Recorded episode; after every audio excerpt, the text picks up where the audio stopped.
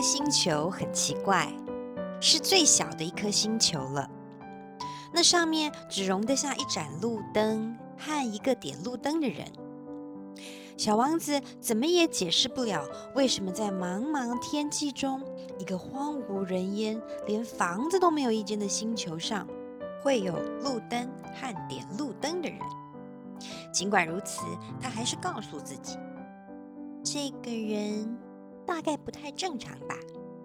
不过，比起那个国王、那个自大狂、那个商人，还有那个酒鬼，这个人也不算很不正常吧。至少他的工作有意义。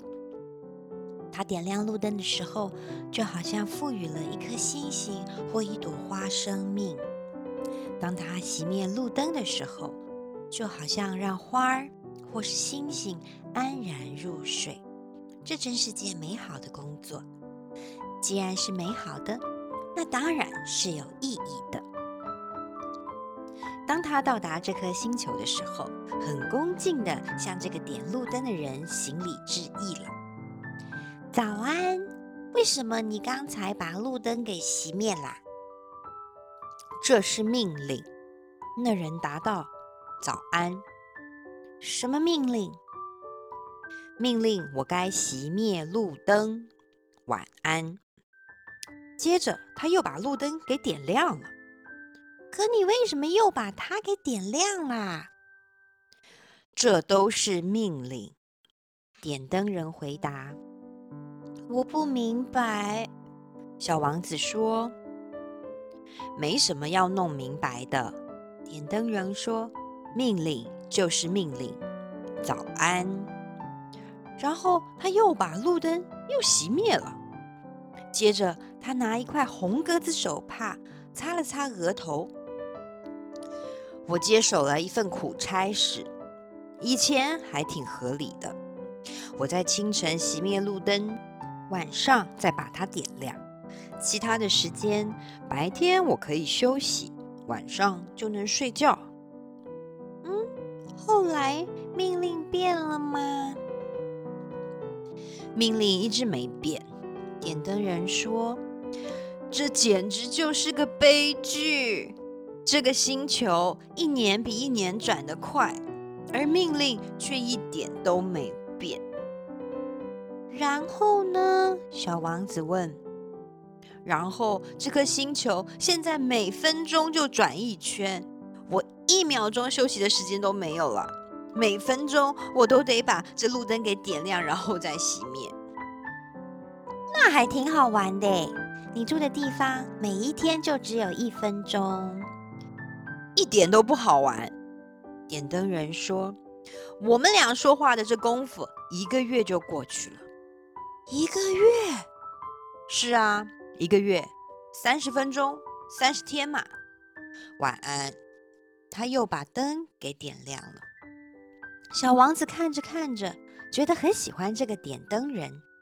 因为他如此忠于自己的命令，他想起了自己某天拖着椅子找落日的事情。他想要帮助这位朋友。你知道啊，他说：“我可以告诉你一个随时随刻想休息就能休息的法子。”我总是想要休息，点灯人说。因为一个人可以在忠于职守的同时，又想要偷懒。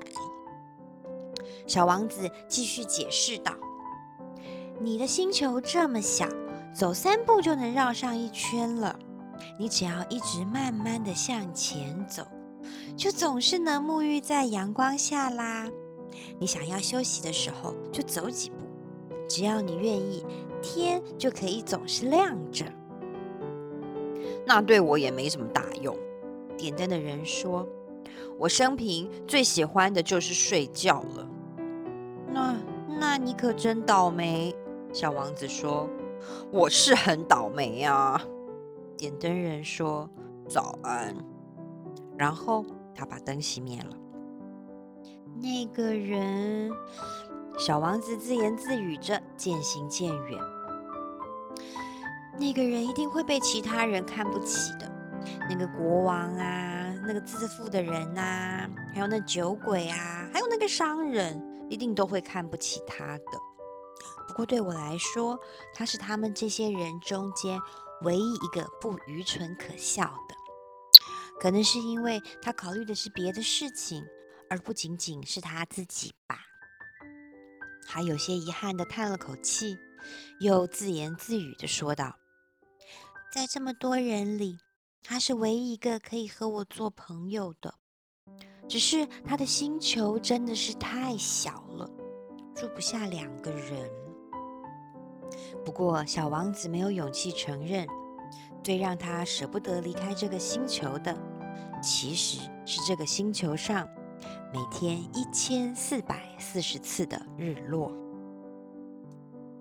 第六个星球是前一个的十倍大，上面住着一个老先生，他在写一本厚厚的书。哦，看，来了一个探险家。当他看到小王子到来时，不由得大喊起来。小王子在桌子前坐下，有些气喘吁吁的。他已经走得太多，走得太远了。你从哪儿来啊？老先生对他说。那本大书是什么？小王子说。你在干什么呢？我是一个地理学家。老先生对他说。什么是地理学家？小王子问道。地理学家就是那种知道所有山河、湖海、城镇、沙漠位置的学者。那倒是很有趣。小王子说：“这里至少还有个真正的内行人。”他朝地理学家所住的星球环视了一周。那是他见过最壮阔庄严的星球。你的星球真美丽，他赞叹道。这儿有海洋吗？我不能告诉你。地理学家说。啊，小王子很失望。那那这里有山丘吗？我不能告诉你。地理学家说。那城镇、河流和沙漠呢？我也不能告诉你。但你是一个地理学家啊。没错，地理学家说。可是我又不是一个探险家，在这个星球上，一个探险家都没有。地理学家不是跑出去探测城镇、河流、山丘、海洋和沙漠的。地理学家是很重要的，不能随便跑来跑去。地理学家不可以离开书桌。不过他在书房里接见探险家们，他会问探险家们一些问题，然后把他们对旅行的回忆写下来。如果这些人里有一个人的回忆比较有意思，那地理学家就会对那个探险家的品格再做一番调查。那是为什么啊？因为探险家说谎的话，地理学家的书就会遭殃啊！一个酒喝得太多的探险家也是如此。那又是为什么？小王子问。因为一个喝醉了的人眼前会出现叠影，那么地理学家就会在实际只有一座山的地方标注上两座。我知道有人，小王子说。会是个不太好的探险家，那倒是有可能的。那么，假如这个探险家的品格优良，就要调查一下他的发现了。亲自去看一看吗？不，那样就太复杂了。不过，可以要探险家拿出点确实的证据来。打个比方说，假如探险家发现的是一座大山。那就可以要他带点大石头回来。地理学家突然一阵兴奋，但你，你是从大老远来的，你是一个探险家，你该跟我说说你的星球。于是地理学家打开了他的记录本，削尖了他的铅笔。探险家们的口述先是用铅笔写的，直到他们拿出确实的证据来，才用钢笔记录。如何啊？地理学家期待地问道。小王子回答：“啊，我住的地方不是很有意思的，那儿很小。我有三座火山，两座是活火山，一座是死火山。不过也说不定哪天就活了。”嗯，说不定。地理学家说：“我还有一朵花。”我们是不记录花的。地理学家说：“那是为什么？那朵花是我的星球上最美丽的东西了。”我们不记录花卉。地理学家说：“因为它们都很短暂。”短暂是什么意思？地理学家回答。地理书是所有的书里最严肃的书，从来都不会过时。一座山基本不会变化它的位置，海洋也基本不会干涸。我们写的都是长久的事物。但是死火山也会再复活的呀！小王子打断他：“短暂是什么意思呢？”不管火山是活动的还是不活动的。对我们来说都是同一回事。地理学家说：“我们关心的是山，这是不会变的。”可是“短暂”是什么意思呢？小王子又重复了一遍。他一生中只要提出了问题，就不会放过。他又问了一遍，意思是有很快就消失的危险。我的花有很快就消失的危险。当然，我的花是短暂的。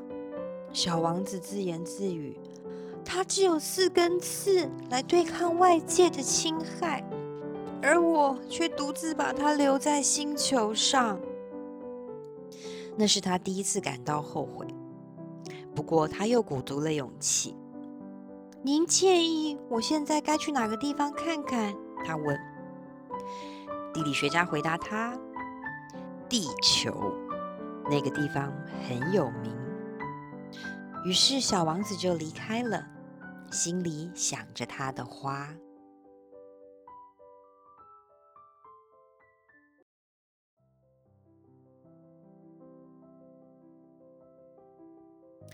那个点灯的人。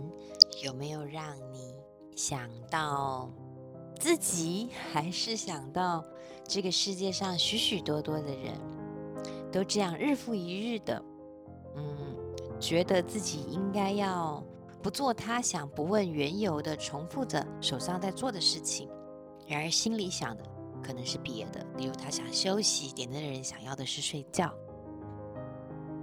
我希望我们。至少从现在开始的我们，都不会是点灯人。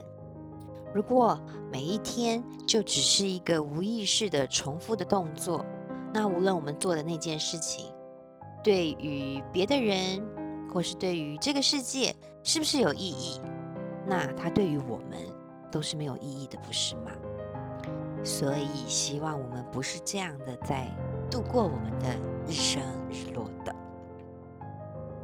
小王子遇见了地理学家，第一次从地理学家那里了解到什么是短暂的。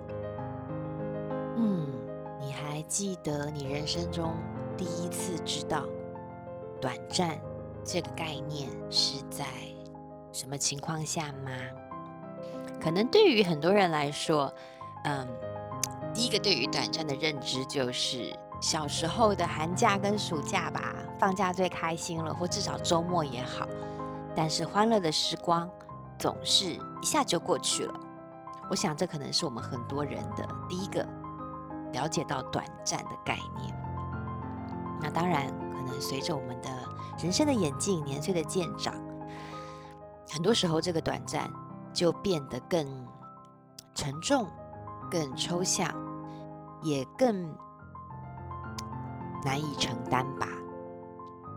既然现在的我们已经知道了什么是短暂，那无论在哪一个当下，我们所能做到的，就是全心全意的投入，还有全心全意的珍惜了。